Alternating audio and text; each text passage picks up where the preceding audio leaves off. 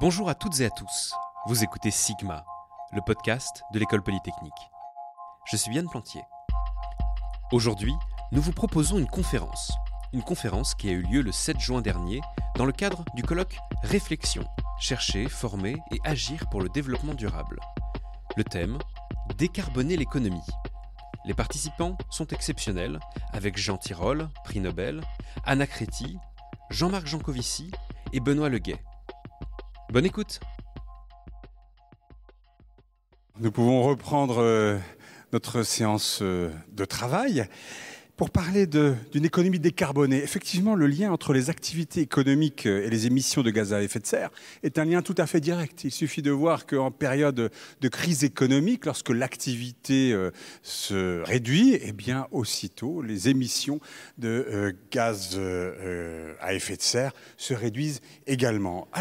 Comment tendre vers la fin des émissions de gaz à effet de serre tout en ayant une économie florissante? Comment parvenir à cette décarbonation de l'économie? Et qu'est-ce qu'on peut attendre de l'instauration d'un prix euh, des émissions de, gaz à effet de serre? On va en discuter avec Jean Tirole, Jean-Marc Jancovici, Benoît Leguet et Anna Créti.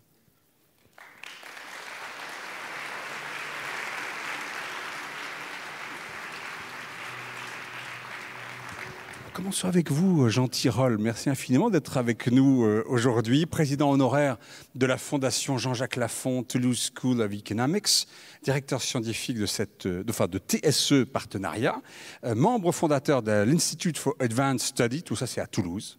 Hein, mais vous êtes à Paris aujourd'hui avec nous. Et bien sûr, prix Nobel d'économie pour vos analyses sur le pouvoir de marché et la régulation, c'est-à-dire finalement comment réguler les entreprises en position dominante. Alors, vous vous êtes exprimé fortement en faveur d'une idée, d'une mesure forte, qui est celle d'installer euh, un prix euh, pour les émissions de carbone, avec deux possibilités, soit une taxe carbone, il en a été question, et puis soit par des droits d'émission qui iraient de pair, bien sûr, enfin qui seraient négociables, pour lesquels il y aurait donc un, un marché, donc des droits d'émission par pays.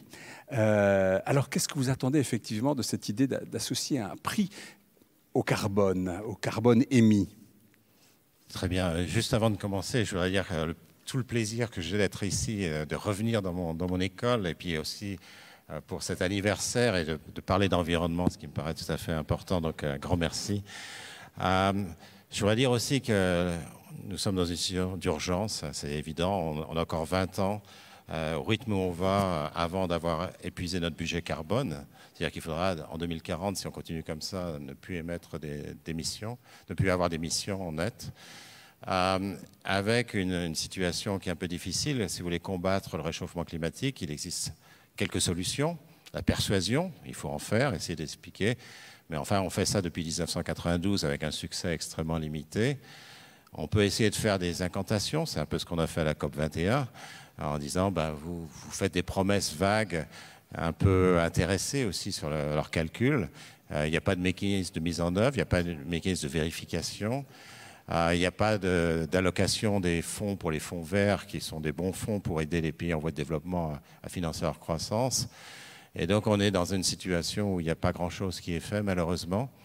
On peut utiliser des approches administratives qui peuvent être bien, mais qui peuvent être aussi euh, un peu catastrophiques puisque le prix de la tonne de carbone évité varie entre 0 et 2000 euros selon l'approche. Je vous rappelle que pour 55 euros, euh, la France était dans la rue quand même. Euh, mais ils ne savent pas que par ailleurs, parfois, ils paient 1000 euros la tonne de carbone évité, euh, parce que c'est plus, discret. Et enfin, on peut utiliser un, prix du carbone. Alors, le prix du carbone, il y a deux sortes de, façons de faire. La première, façon de faire, c'est une taxe carbone, autre, c'est-à-dire qu'on détermine le prix on peut déterminer la quantité, c'est-à-dire qu'on a un budget carbone, on sait que si on veut rester en dessous de, 2 degrés Celsius ou 1,5 degrés Celsius, il faut émettre tant de tonnes de carbone. Bon, on ne sait pas précisément, il faudra ajuster un peu, mais enfin, en gros, on sait combien.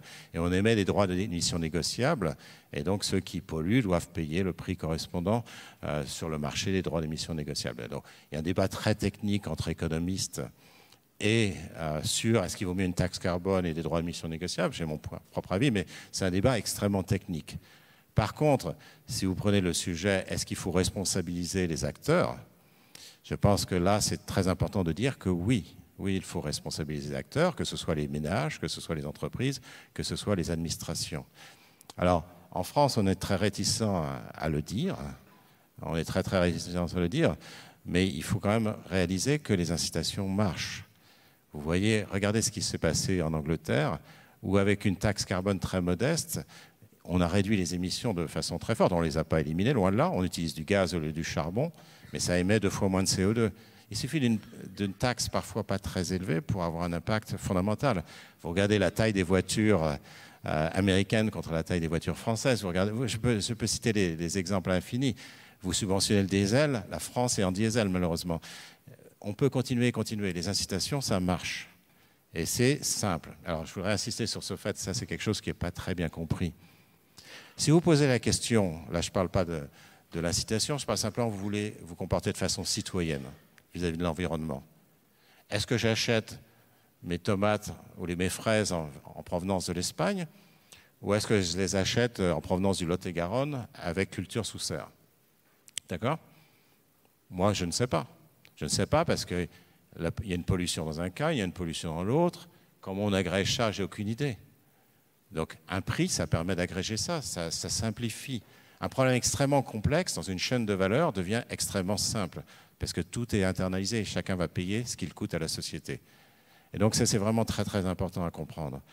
Ah, de même, vous me dites, est-ce qu'une voiture électrique est, est verte?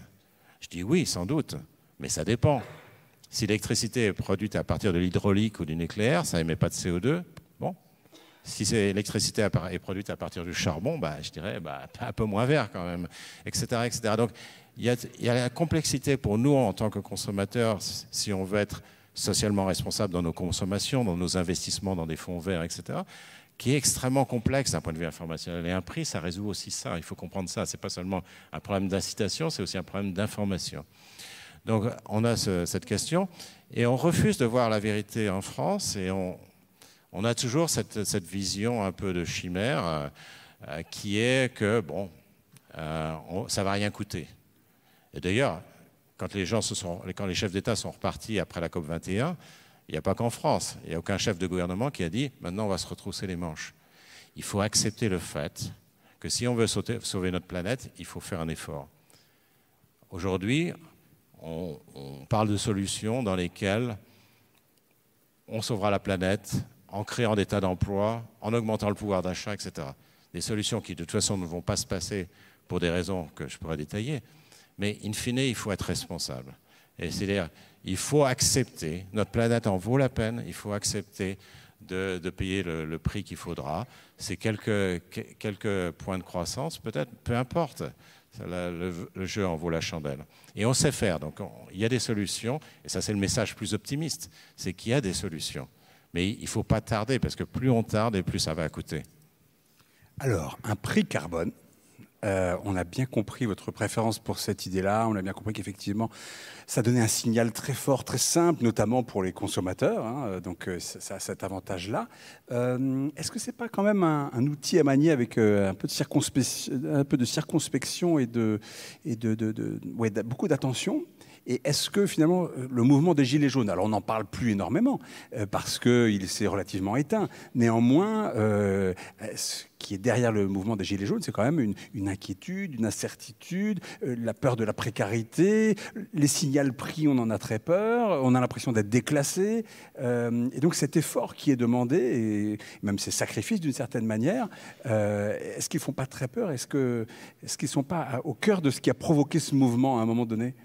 Alors, vous avez tout à fait raison. C'est-à-dire que toute taxe, y compris la taxe carbone ou le prix carbone plus généralement, euh, a des effets redistributifs euh, à l'intérieur d'un pays et aussi euh, entre pays d'ailleurs. Hein. C'est pas seulement, il y a les pays pauvres qui disent nous on ne veut pas payer de taxe carbone parce qu'on veut financer notre développement.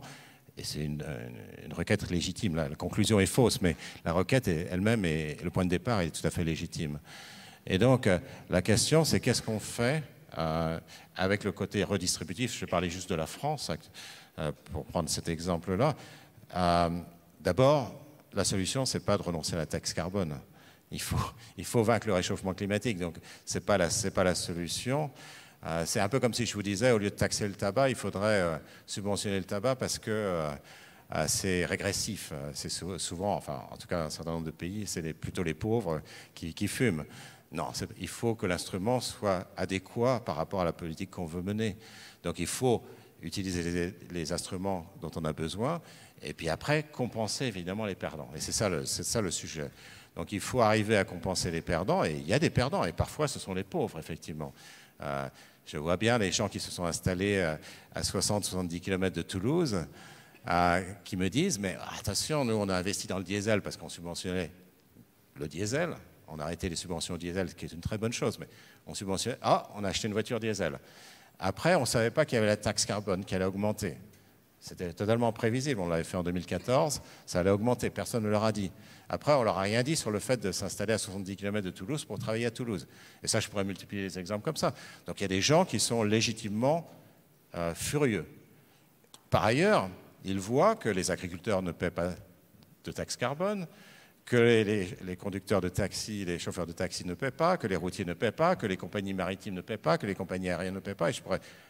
Donc il y a le problème du consentement à l'impôt euh, qui fait que on n'a pas envie de payer soi-même. Déjà, on n'a pas envie au départ, mais en plus, si on voit que c'est un gruyère et que c'est une passoire, effectivement, on se dit, mais pourquoi moi? Donc il faut arriver à imposer la taxe carbone à tout le monde. Et il faut la taxe carbone, le prix carbone pour tout le monde, parce que c'est comme ça qu'on vaincra de façon efficace le réchauffement climatique, mais il faut aussi savoir compenser. après, la compensation, c'est un sujet délicat, euh, parce que normalement, la compensation doit être forfaitaire. C'est-à-dire qu'on ne doit pas avoir plus d'argent parce qu'on continue à émettre plus de carbone, sinon ça ne sert à rien. Donc il faut quelque chose qui soit forfaitaire. Donc un chèque énergie-environnement pour tout le monde, par exemple, ça peut être une solution. Peut-être quelques subventions. Pour tout le monde, quelle que soit la, situation de chacun on peut, Ça dépend de l'impôt. Parce que du coup, c'est plus vraiment une compensation, là, du ça, coup. Ça fait partie. Alors, effectivement, on peut, ça a une compensation quand même, mais on peut aussi, ça, s'articule avec euh, l'impôt sur le revenu. C'est-à-dire tout dépend de la progressivité de l'impôt sur le revenu. On peut le faire juste pour les, messages, les ménages les plus, les plus pauvres, on peut le faire pour tout le monde. Mais ce qui est important, c'est de recréer le consentement à payer pour le carbone. Je voudrais dire aussi que les deux pays où il y a une taxe carbone qui n'est pas négligeable dans le monde, c'est la Suède et la Suisse. Là, ils ne sont pas à 55, ils sont, à 80, 100 euros. Hein. La tonne. La tonne hein, de CO2. Donc, tout à fait. C'est des pays où, finalement, c'est bien accepté. Ah, il y a eu un dialogue, il y a eu un dialogue social pour expliquer. Après, on a essayé de faire les choses bien. On n'a pas eu, comme toujours en France, on n'a pas eu ce dialogue. Et euh, c'est un petit peu compliqué. Alors, il y a d'autres mesures, je ne suis pas sûr que je les approuve. Par exemple, la, taxe flottante, ou quand le prix du pétrole augmente, on diminue la taxe carbone, ou, ou l'ex-TIPP, ça ne me semble pas être une bonne solution, parce que dans ce cas-là, qu'est-ce qu'on fait? Ben, On enrichit euh, les pays producteurs de pétrole. Si, les, pays font ça, compensent la hausse du pétrole par une baisse des taxes, bah, ils, ont vont plus se priver. Hein. ils vont augmenter le prix du pétrole à, un niveau très, élevé, et, donc ce n'est pas une bonne solution. Mais il y a des solutions pour compenser. Ce n'est pas facile. Hein. C'est un, débat extrêmement technique. Euh, parce qu'on veut garder le caractère incitatif, de la chose, mais il y a des solutions. Il ne faut pas dissocier la compensation. Il faut ajouter la compensation, évidemment, au prix du carbone.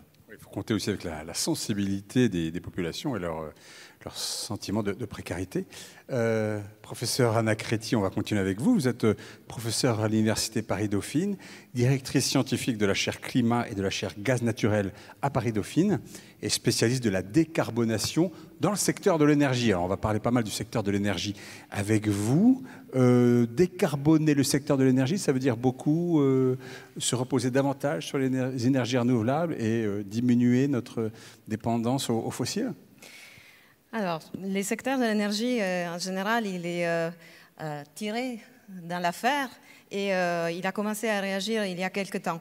Et à ce même titre, je voudrais justement moi aussi remercier les organisateurs et me donner l'opportunité d'être là. Moi, je, je n'ai pas été élève dans cette école, mais j'ai enseigné. Dans la fille à côté, je suis arrivée ici en enseignant économie de l'énergie. et j'avais donc un très grand nombre d'étudiants euh, qui euh, venaient à mes cours et euh, qui étaient donc les ingénieurs de l'énergie, mais qui ne savaient pas qu'est-ce que c'est les prix de l'énergie.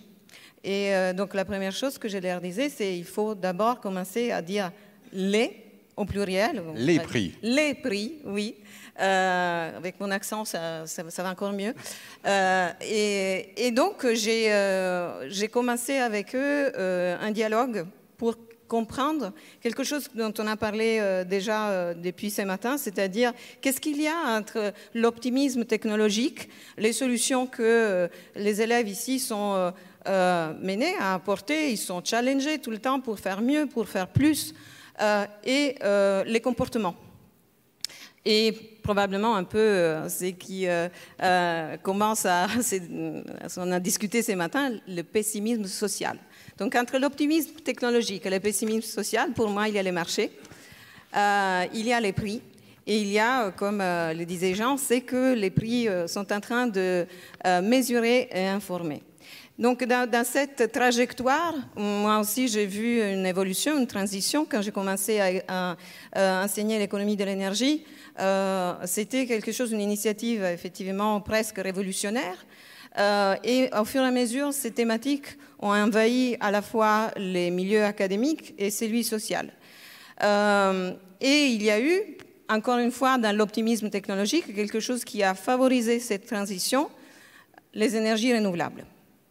Donc les énergies renouvelables sont effectivement les grands exemples de comment on peut rallier la logique euh, technologique à celle économique et sociale. Mais encore une fois, ce n'est pas simple.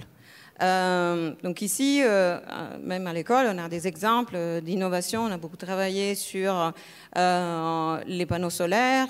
on a des technologies alternatives, la mesure, la productivité des panneaux solaires. Mais après, il faut passer de l'autre côté. Euh, il faut passer à convaincre euh, les énergéticiens à engendrer la transition.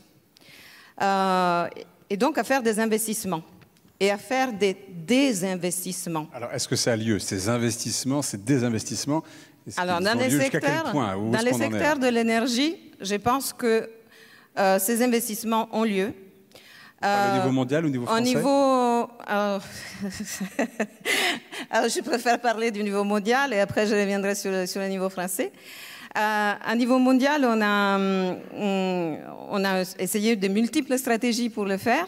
Euh, on est passé par des subventions parce que les énergies euh, renouvelables sont peu compétitives, donc encore une fois une notion économique, et, elles n'ont pas les mêmes coûts par kilowattheure des euh, technologies fossiles. Donc il a fallu les inciter, il a fallu porter les investissements avec des logiques aussi d'intervention publique.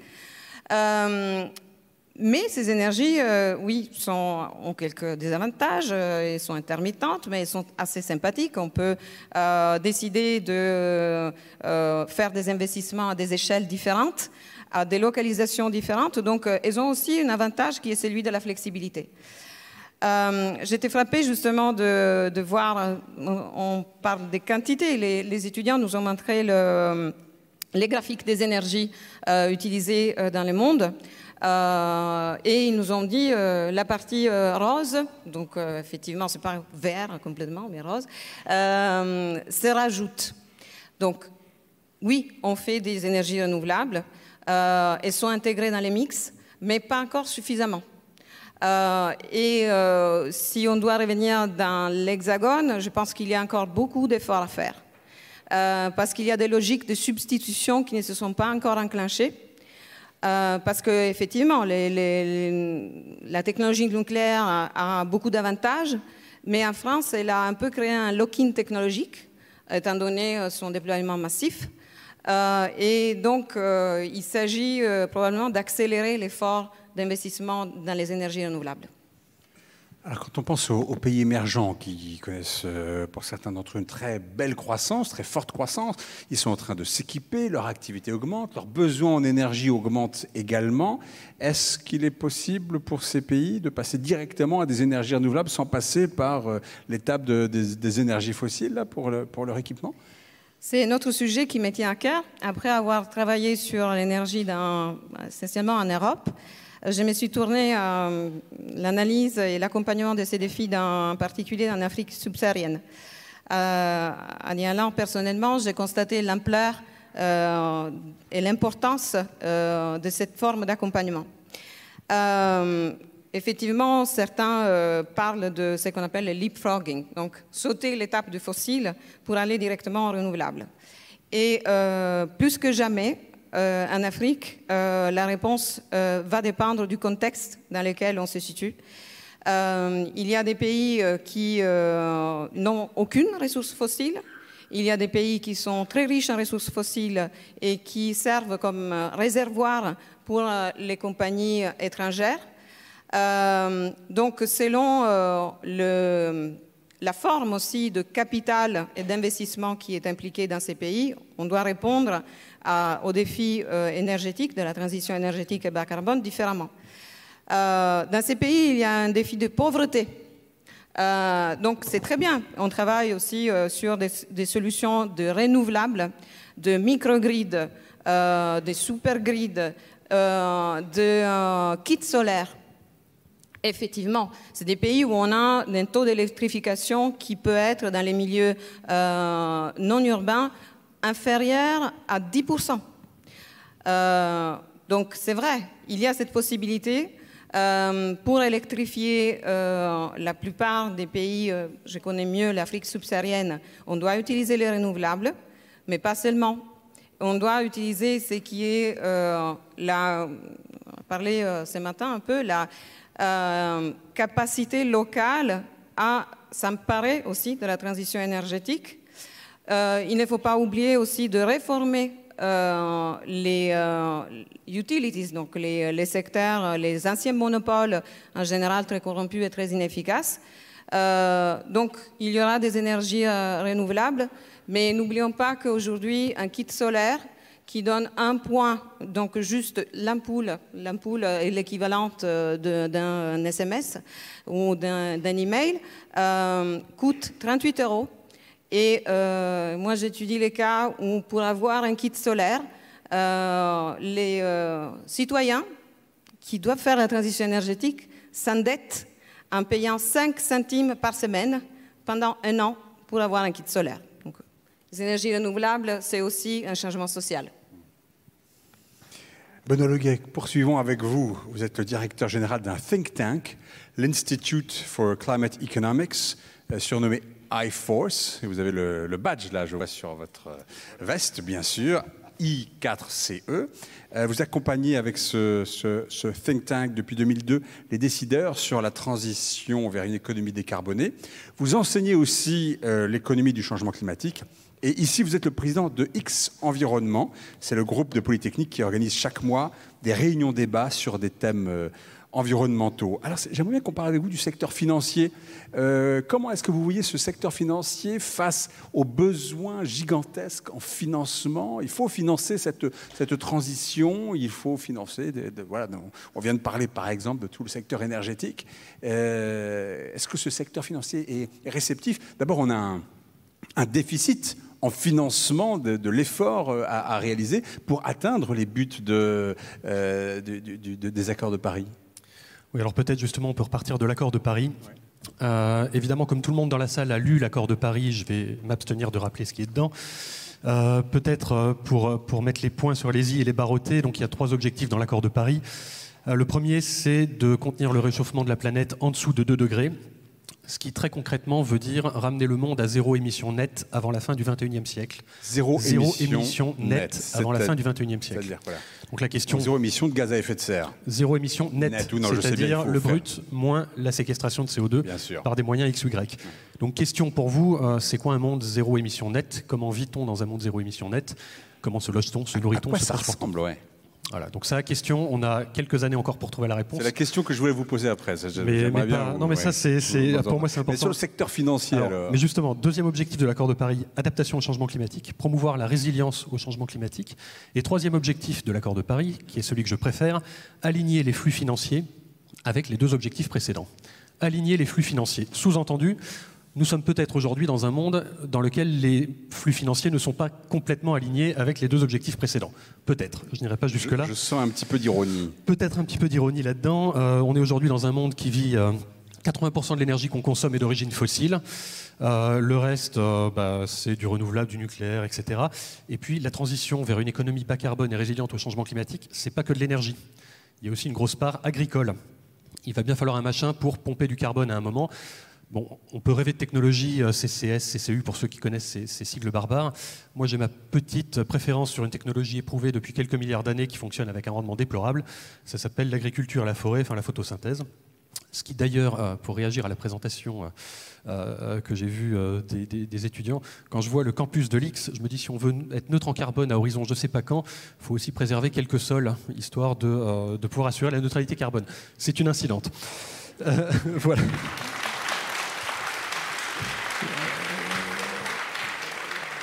Disons que si on artificialise tout, on va avoir du mal. Euh, voilà, donc aligner les flux financiers. Les flux financiers aujourd'hui ne sont pas alignés. Qu'est-ce que c'est des flux financiers Finalement, c'est des décisions, on va dire d'investissement pour faire très simple, c'est-à-dire c'est des décisions que prennent des acteurs publics et des acteurs privés. Alors aujourd'hui, on est loin du compte. Alors je ne vais, pas faire, euh, disons, le, panorama au niveau mondial. Ce qu'il faut retenir, peut-être en France, si vous me permettez, je, je peux aborder ça tout de suite.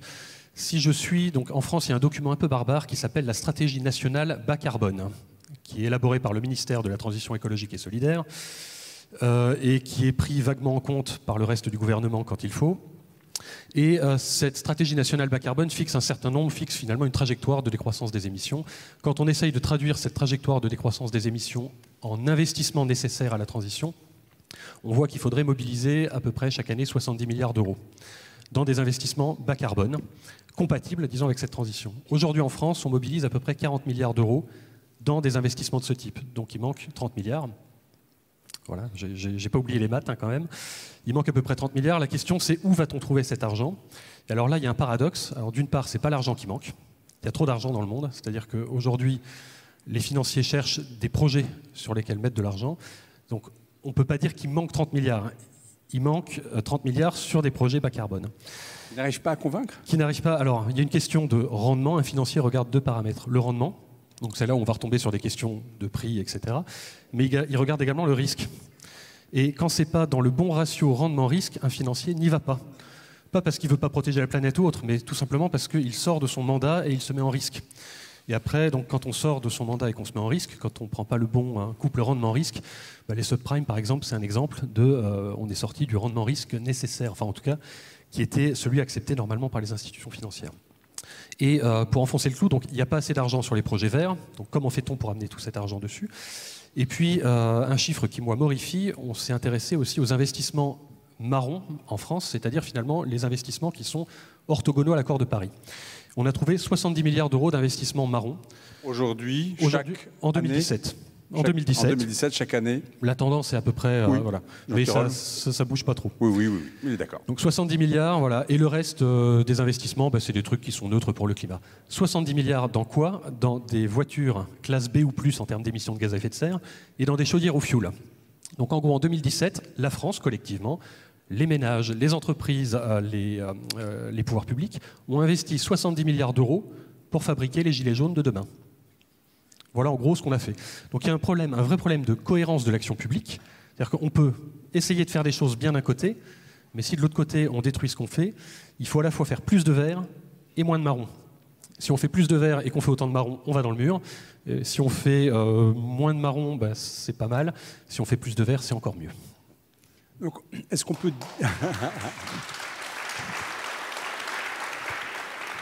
Est-ce qu'on peut dérisquer ces investissements, les rendre plus attractifs? À quoi tient ce, ce risque? Alors, euh, une chose à faire déjà, c'est pas la seule, hein, mais euh, une chose à faire déjà, c'est d'améliorer le rendement. Déjà, c'est de jouer sur le rendement. C'est là où on peut mettre des incitations. Hein, pour le coup. Bah, sur, euh, c'est-à-dire jouer sur le prix, jouer sur des subventions, etc., pour améliorer le rendement espéré par le financier. Et après, on peut jouer sur le risque, euh, et c'est là qu'on peut utiliser intelligemment de l'argent public. Alors, je ne vais pas rentrer dans des détails qui risqueraient de barber l'audience, euh, le public, mais on peut utiliser intelligemment de l'argent public, peut-être plus intelligemment qu'avec de la subvention, en dérisquant ces investissements et finalement en apportant les premières tranches qui vont faire peut-être les premières pertes et qui permettront ensuite de lever de l'argent privé pour accélérer la transition. Mais d'où vient ce risque? Donnez-moi un exemple d'investissement qui paraît risqué à un, à un financier. Ouais. L'essentiel de la transition va être financé par de l'argent public, euh, privé, pardon. Je tiens à le dire, privé. C'est pas que de l'argent public. Il y a un rôle de starter de l'argent public, mais l'essentiel, ça va être de l'argent privé. Et j'aurai d'autres exemples. Alors, un investissement risqué, euh, du point de vue d'un banquier, par exemple, euh, allez, euh, si vous voulez rigoler, essayez de faire des travaux d'efficacité de, énergétique dans votre bâtiment. Et ensuite, essayez de convaincre votre banquier que ça améliore la valeur de votre bâti. et donc que vous pouvez avoir un prêt immobilier pour ça. Il vous dira, ben non, non, non, en fait, je vais vous faire un prêt conso, donc à des conditions un petit peu différentes, euh, sauf si vous le faites lorsque vous faites l'acquisition du logement, etc. Euh, autre investissement, ben, tiens, allez, je vais au hasard sur les énergies renouvelables marines. au hasard, hein, enfin voilà, quand il y a ce qu'on appelle un risque réglementaire là-dessus, c'est-à-dire que les un pas en avant, deux pas en arrière du gouvernement, un pas de côté, ben, au bout d'un moment, ça rend les investisseurs un petit peu, j'allais dire, frileux. Et eux ne sont pas obligés d'investir dans les énergies renouvelables marines. Hein. Ils peuvent investir ailleurs, et ils peuvent investir même ailleurs que les énergies renouvelables. Donc à chaque fois qu'il y a un risque... Parce qu'on a annoncé des parcs d'éoliennes marines, et puis euh, les, comment dire, les, euh, euh, les autorisations n'arrivent pas, on prend du retard, et pendant ce temps, moi qui ai investi dans ce projet-là, je, perds de l'argent, c'est ça? On ne sait pas quand et comment on va en sortir. Et donc pour un investisseur, finalement, bah, au bout d'un moment, ça devient trop risqué, et il préfère ne pas y aller et aller sur d'autres choses et aller financer par exemple une centrale à gaz ou une centrale à charbon, qui peut être moins risquée. Donc il faut jouer sur les deux tableaux, le rendement, le risque, et c'est la façon, disons, d'attirer des investisseurs. Quand je dis investisseurs, c'est au sens large, hein. je, mets les banquiers aussi dedans. Jean Tirole, vous vouliez euh, réagir à ce que disait Benoît Leguet? Non, Oui, effectivement, je voudrais euh, reprendre un peu ce que disait Benoît, je suis, je suis tout à fait d'accord. Euh, comment on donne aux investisseurs la, possibilité d'investir Effectivement, bon, il y a la question du rendement. Euh, il y a une dizaine de jours, je rencontrais deux, patrons d'entreprises start-up américaines qui ont déjà levé énormément de fonds, l'un dans les fermes verticales et, l'autre avec une, capture de, carbone. Euh, pour faire du plastique et des autres choses qui eux-mêmes polluent. Donc des choses très vertes. et donc, il disait que vous avez besoin de quoi? Ils disaient, bah oui, nous on a besoin d'un prix du carbone, c'est pas compliqué, parce que ça nous crédibilise vis-à-vis des banquiers. Là, on a déjà beaucoup de fonds qui arrivent, mais une partie des fonds, évidemment, vient du gouvernement américain sous forme de, c'est pas d'ARPA, mais l'équivalent d'ARPA euh, pour l'énergie. Euh, on a des investisseurs privés, mais on n'a pas suffisamment de fonds pour se développer. C'est déjà des entreprises qui ont réussi remarquablement. Euh, il n'y a pas de prix de carbone et donc on ne peut pas crédibiliser ces choses-là. Et ça, c'est vraiment un problème. sur le risque, je pense qu'effectivement, le prix de carbone aussi, il faut qu'ici, qu'il soit de long terme. je vous rappelle que ce qui a été fait aux États-Unis en 1990 pour le SO2 et le NOx, qui a été un, exemple parfait de, combattre un problème environnemental grâce à, un prix. Euh, on a émis des permis pour 30 ans. Donc euh, on en émet aujourd'hui encore pour 30 ans. Ça veut dire qu'il y a des prix à terme qui guident un peu, alors c'est pas parfait, hein, attention, qui guident un peu les investissements. Parce que quand vous faites un investissement, vous avez besoin de savoir quelle est la rentabilité de cet investissement dans 5, 10, 15 ou 20 ans. Et donc si vous avez un prix, ça vous aide, vous avez un engagement. Mais des politiques industrielles qui, euh, qui ciblerait, puis après on se rend compte que ça ne marche pas, puis après, non, ça c'est catastrophique. Euh, et à ce sujet, un prix, ça a l'avantage de ne pas choisir les gagnants, parce qu'un des, grands problèmes, c'est qu'on ne sait pas quelles technologies vont marcher. Il y a des courbes d'apprentissage. Le solaire, par exemple, ça a été remarquable. D'habitude, on surestime la, rapidité d'apprentissage, c'est-à-dire la baisse des coûts. Dans, dans le solaire, je pense qu'on l'a plutôt sous-estimé. Ça. Donc euh, voilà, on ne sait pas. On ne sait pas si c'est la capture du carbone qui va marcher, l'hydrogène, je ne sais pas. Donc là, ce qu'il faut, c'est donner une, perspective pour que les entrepreneurs, c'est-à-dire pas mal, je vois beaucoup d'étudiants dans la salle, les entrepreneurs puissent effectivement obtenir les financements de demain. Alors, euh, dans quelques instants, on va vous demander de poser vos questions. Alors, n'hésitez pas à le faire dès maintenant avec l'application ConnexMe. Mais avant cela, on va se tourner vers euh, Jean-Marc Jancovici. Vous êtes associé et cofondateur du cabinet de conseil qui s'appelle Carbone 4. Vous vous définissez comme un praticien de la décarbonation et vous êtes aussi le enseignant à Mine Paris et président euh, fondateur d'un think tank qui s'appelle le Shift Project sur les politiques de la transition. Et justement, ce Shift Project euh, a émis neuf propositions très concrètes pour décarboner l'économie. Alors, est-ce que vous voudriez nous les présenter? Bien volontiers. Alors je vais, euh, comme tout consultant qui se respecte, avoir un travers, c'est que j'ai préparé des supports, parce qu'un consultant qui ne fait pas de slide euh, se suicide, il ne sert plus à rien. Et la deuxième euh, chose, c'est que nonobstant le fait que je sorte également de cet endroit où j'ai quelques bons souvenirs, je vais essayer de me contenter de quelques règles de trois et d'un peu de bon sens. alors, le, la règle de trois et un peu de bon sens, c'est que si on veut faire baisser les émissions, il vaut mieux savoir où sont les émissions. Euh, et ce que je vous présente ici, c'est le panorama des émissions européennes. Alors pourquoi j'ai pris l'Europe et pas la France? Euh, Parce que en matière d'environnement, l'essentiel de la compétence est européenne. Hein, il faut quand même se le rappeler. Euh, du reste, la France a tendance à l'oublier un peu trop souvent, que c'est pas inutile d'aller faire un tour du côté de la Commission quand on a des sujets environnementaux à faire avancer. Dans le camembert que vous voyez là, il y a quelques sous-ensembles qui sont des gros sous-ensembles. Alors dans la production électrique, on a un gros sous-ensemble qui s'appelle les centrales à charbon en Europe. Et les centrales à charbon, c'est 20% des émissions européennes à elles toutes seules. Ensuite, on a un deuxième gros sous-ensemble dans les transports qui sont les voitures. Les voitures particulières font 10% des émissions à elles toutes seules. Ensuite, euh, dans les émissions industrielles, vous avez un gros sous-ensemble qui est la production des matériaux de base, donc l'acier, le ciment, les produits chimiques de base, euh, etc. Euh, et enfin, dans l'agriculture, vous avez un gros sous-ensemble qui est le cheptel bovin. Alors, si on veut que les émissions deviennent nulles et soient à court terme, donc divisées par n'importe quoi entre 1 et 10, euh, c'est très compliqué de faire ça en s'intéressant juste au trombone. Il euh, faut aller taper dans le dur, c'est-à-dire là où est le gros des émissions. Donc le Shift a réfléchi à des propositions, moins de 10, on a même fait 9 pour que ça fasse un carré parfait, plus pratique pour les présentations.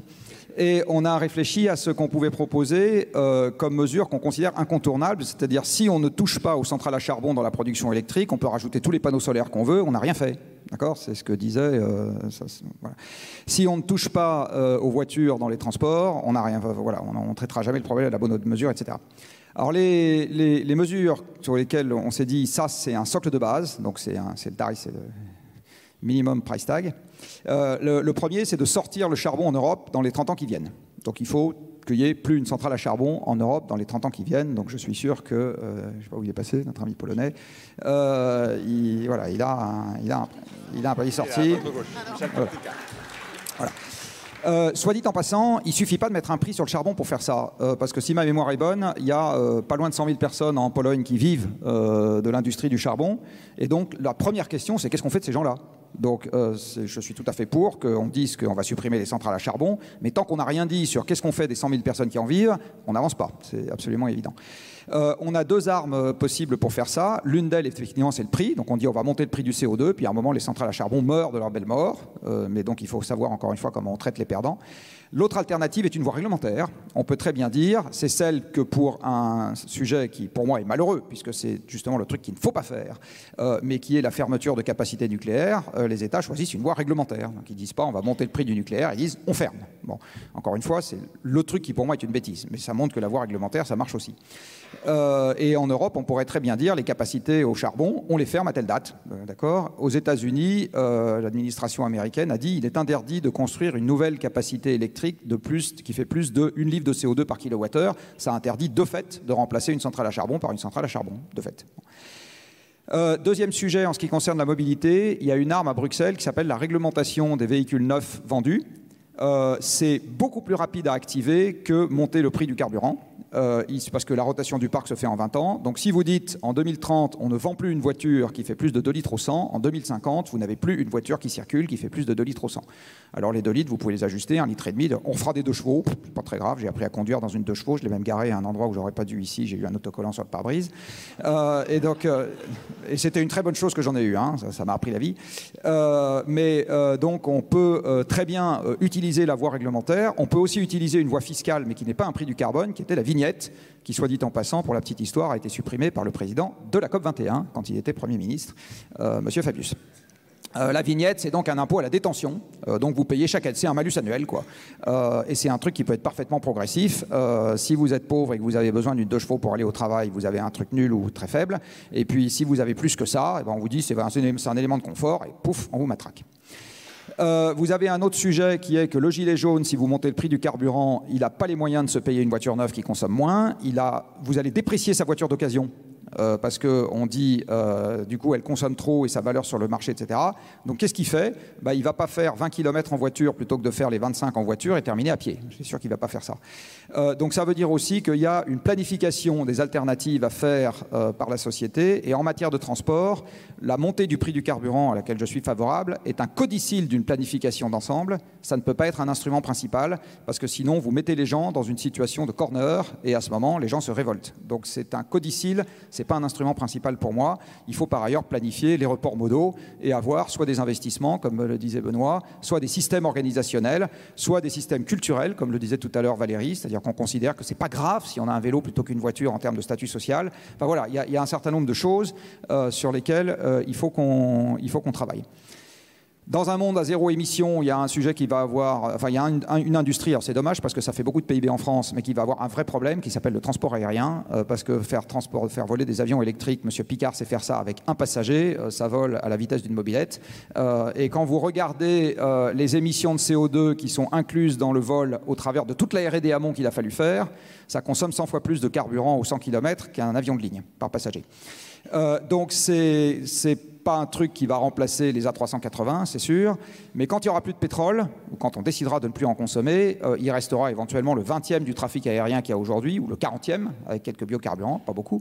Euh, et donc il faudra quand même assurer les transports un peu longue distance, donc ça veut dire qu'il faut réinvestir dans le train. Ça c'est pareil, c'est pas un sujet uniquement de signal prix, c'est pas en montant le prix du carburant que vous allez déclencher les investissements publics, parce que c'est essentiellement des investissements publics dans les infrastructures ferroviaires, parce que vous décidez de le faire.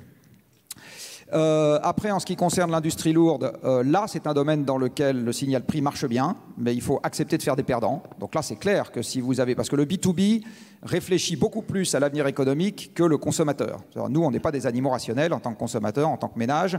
Par contre, quand je suis à mon bureau entre 8 heures du matin et tard le soir, euh, là, il est évident que je deviens un animal beaucoup plus rationnel et je fais des calculs. Donc le signal prix, ça marche beaucoup mieux dans le B2B que dans le B2C en signal court, j'ai envie de dire. B2C, ça marche, mais en signal beaucoup plus long. Euh, donc dans l'industrie lourde, en gros, il faut diviser les volumes produits par 3 à 4. C'est à peu près ça l'enjeu. donc il faut faire 3 fois moins de ciment, 3 fois moins d'acier, 3 fois moins de plastique, etc. Euh, et là, on ne va pas y arriver, à mon avis, juste avec un signal prix. Ça va être un peu plus compliqué que ça. En ce qui concerne les bâtiments, là c'est très simple, il faut passer par le signal réglementaire de mon point de vue. C'est-à-dire que ce n'est pas en disant au consommateur que le fioul et le gaz vont augmenter qu'il va faire les bons investissements à temps. Il faut obliger. Un exemple, vous avez des ravalements d'immeubles dans ce pays, eh bien, il doit plus y en avoir un qui est fait sans qu'on fasse une isolation par l'extérieur, sauf contrainte architecturale majeure. Voilà, mais sinon, c'est obligatoire. On ne vous demande pas votre avis. Euh, à partir de 2022, il est interdit de remplacer une chaudière à fioul par une autre chaudière à fioul. Voilà, on ne vous dit pas le fioul va monter, etc. C'est juste interdit. Après, la bonne question, comme ça a été dit tout à l'heure par Jean Tirole, c'est comment vous compensez les perdants? Euh, ça, c'est une bonne question. Mais si vous passez par la voie réglementaire, ça va beaucoup plus vite que de passer euh, par la voie prix. L'investissement public dans cette affaire est une manière de déclencher l'investissement privé, parce que les gros parcs sont dans le public. Le pavillon de banlieue de Monsieur Tout le Monde, ça n'intéresse pas Bouygues et Eiffage. Euh, par contre, euh, si vous rénovez la PHP, ça, ça les intéresse. Donc l'investissement public, ou l'école polytechnique, soit dit en passant. Euh, donc l'investissement public, pardon, l'investissement dans le secteur public en matière de rénovation, c'est quelque chose qui vous tire le secteur, parce que ça bouge les gros. enfin, en ce qui concerne la filière bois, Là, c'est pareil. Pour quiconque a regardé d'un peu près ce truc-là, c'est l'univers professionnel en France qui a la plus grande densité d'organismes représentatifs par euro de chiffre d'affaires. C'est absolument hallucinant. Il doit y avoir 10 ou 12 syndicats professionnels dans ce truc-là. Village gaulois par excellence. Euh, arriver à faire des choses un peu significatives dans un, pays où vous avez 3 millions de propriétaires forestiers, juste avec le signal prix, bon courage. Euh, c'est évident là aussi qu'il faut y aller par la voie réglementaire euh, pour l'essentiel. Et enfin, dernier point, euh, ce qui est, euh, si toujours on est un peu cash, euh, il faut organiser quelque chose qui ressemble à une division par deux du cheptel bovin en Europe. Mais comme les agriculteurs et les éleveurs font un métier beaucoup plus difficile que tous les gens qui sont dans cette salle, il n'y a pas de raison de passer par un signal prix qui diviserait les quantités produites par deux à prix constant payé aux éleveurs, parce que là, bonjour les taux de suicide. Donc là, ça veut dire qu'il faut encadrer les prix et derrière, vous avez de nouveau euh, un besoin euh, d'un instrument réglementaire euh, qui n'est pas nécessairement un prix du carbone. C'est-à-dire si je fais payer les émissions de méthane à mes agriculteurs, là j'ai l'effet qui ne m'intéresse pas. J'en fais disparaître la moitié avec les volumes divisés par deux. Par contre, si je mets de la réglementation, typiquement des normes, des AOC, des labels, etc., contre un encadrement des prix, donc je leur dis, vous allez me faire que du bio, AOC, machin, etc. Tout le monde va avoir les normes comptées. Euh, par contre, le fromage, hein, euh, par contre, euh, je multiplie les prix par deux ou trois. Eh bien, vous, êtes dans un système réglementaire avec un peu de prix, mais réglementaire, où la personne qui doit directement faire les efforts n'est pas acculée au suicide. Voilà. Donc voilà, et si vous faites le total de tous ces trucs-là, vous tapez dans une grosse moitié euh, des émissions européennes. C'est une autre manière de dire que diviser les émissions par trois sans toucher à ce truc-là, euh, je ne suis pas complètement sûr qu'on va y arriver.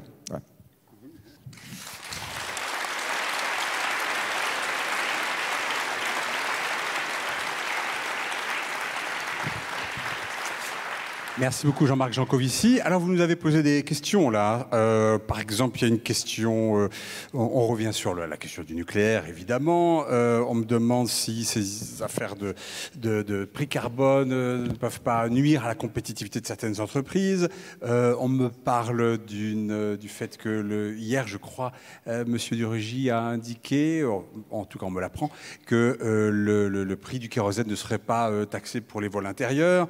on me Oui, on, suggère d'ailleurs de créer un accord de Paris au niveau des entreprises, que les entreprises se réunissent pour se mettre d'accord sur un certain nombre de, propositions. Alors là, j'ai une question aussi de euh, Almadi Remal qui dit le PIB est l'indicateur économique qui mesure la réussite des politiques économiques gouvernementales. Malheureusement, cet indicateur est incompatible avec les objectifs climatiques. Quels sont les indicateurs économiques pertinents qui pourraient remplacer l'indicateur PIB je vois Benoît Leguet soulever des sourcils, rire en coin.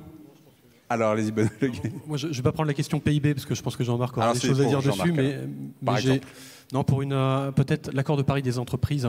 Euh, bah, en fait, ça existe déjà. Oui. C'est-à-dire que l'accord de Paris, c'est deux jambes.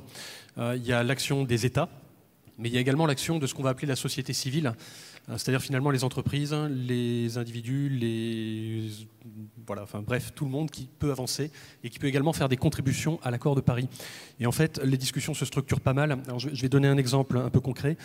Euh, on n'est pas alors euh, pour donner un exemple quand même qui touche les entreprises de prêt c'est euh, les banques. Euh, les banques finalement sont régulées, c'est un métier qui est très régulé, comme vous pouvez vous en douter, et c'est régulé par des superviseurs qui, donc, qui les, les, contrôlent, qui les supervisent et qui s'assurent de la stabilité financière.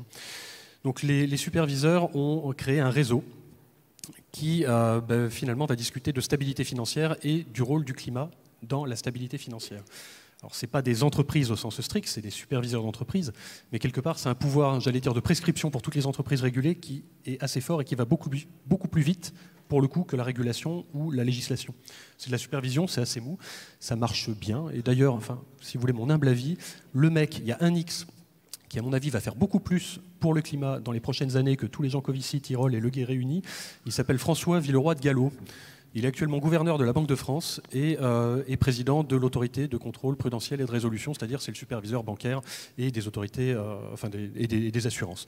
Donc à mon avis, il va faire. Je veux bien prendre les paris. On se donne rendez-vous dans 5 ans. Je pense qu'il pourrait faire quand même pas mal de choses, pas pour protéger le climat, mais pour assurer la stabilité financière.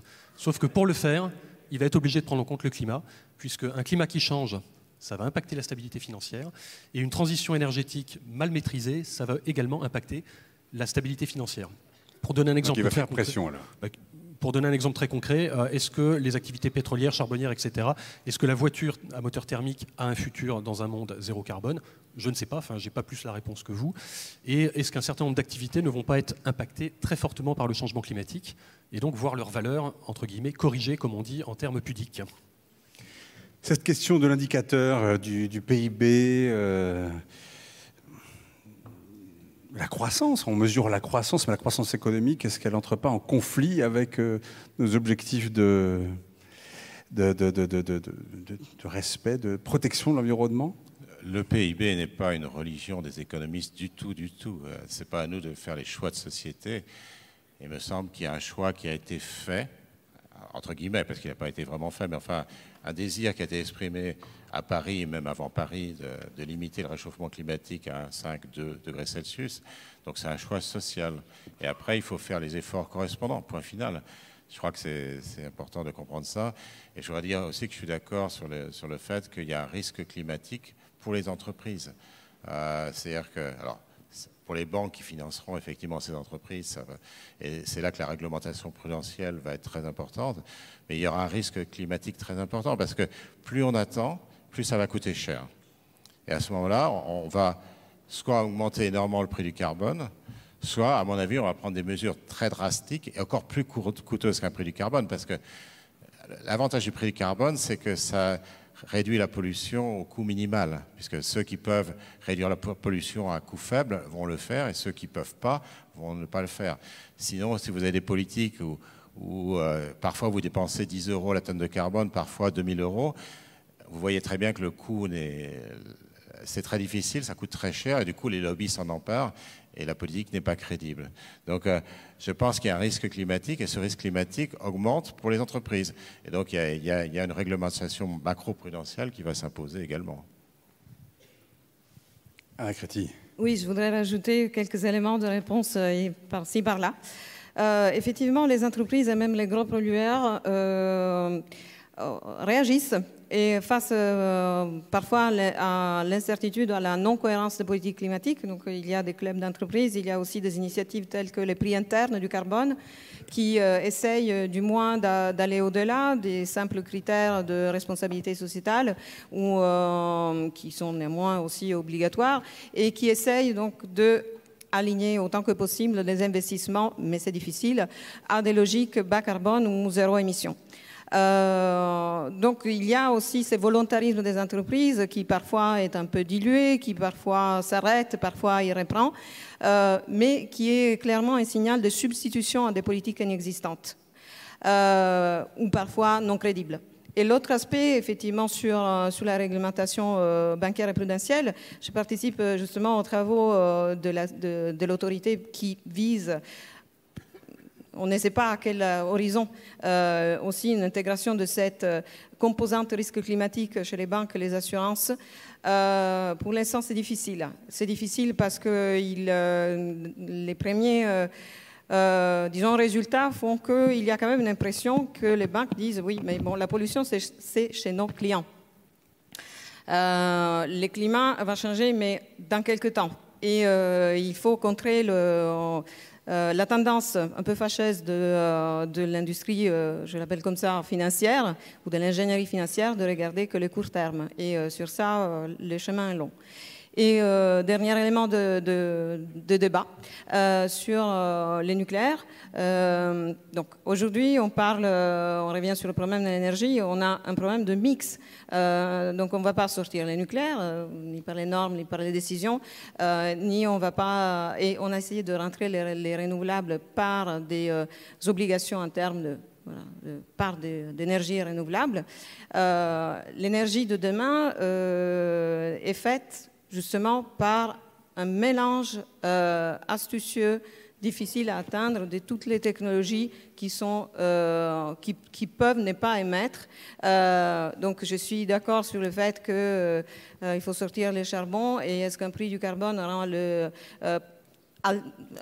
affecte un peu la compétitivité des énergies? Ben, C'est exactement ce qu'on veut faire.